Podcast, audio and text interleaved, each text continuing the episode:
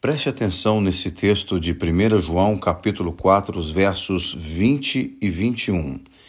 Se alguém afirmar eu amo a Deus, mas odiar seu irmão, é mentiroso, pois quem não ama seu irmão, a quem vê, não pode amar a Deus, a quem não vê. Ele nos deu este mandamento: quem ama a Deus, ame também seu irmão. A humanidade é cheia de incoerências. No referido texto, somos confrontados com uma delas. Existem pessoas que pensam ser possível nutrir duas atitudes opostas no mesmo coração. Alguns fazem declarações de amor a Deus, mas destilam ódio contra os outros.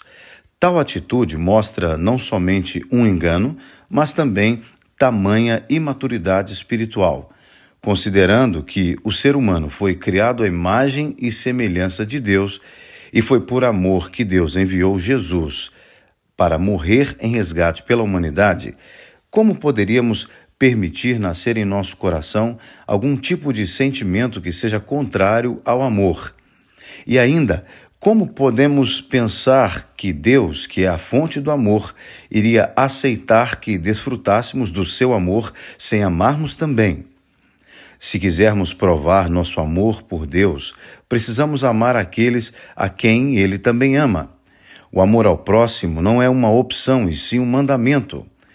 E isso não tem a ver com sentimentos, mas com a decisão de fazermos o bem àqueles que Deus colocou ao nosso redor, mesmo que não os consideremos merecedores.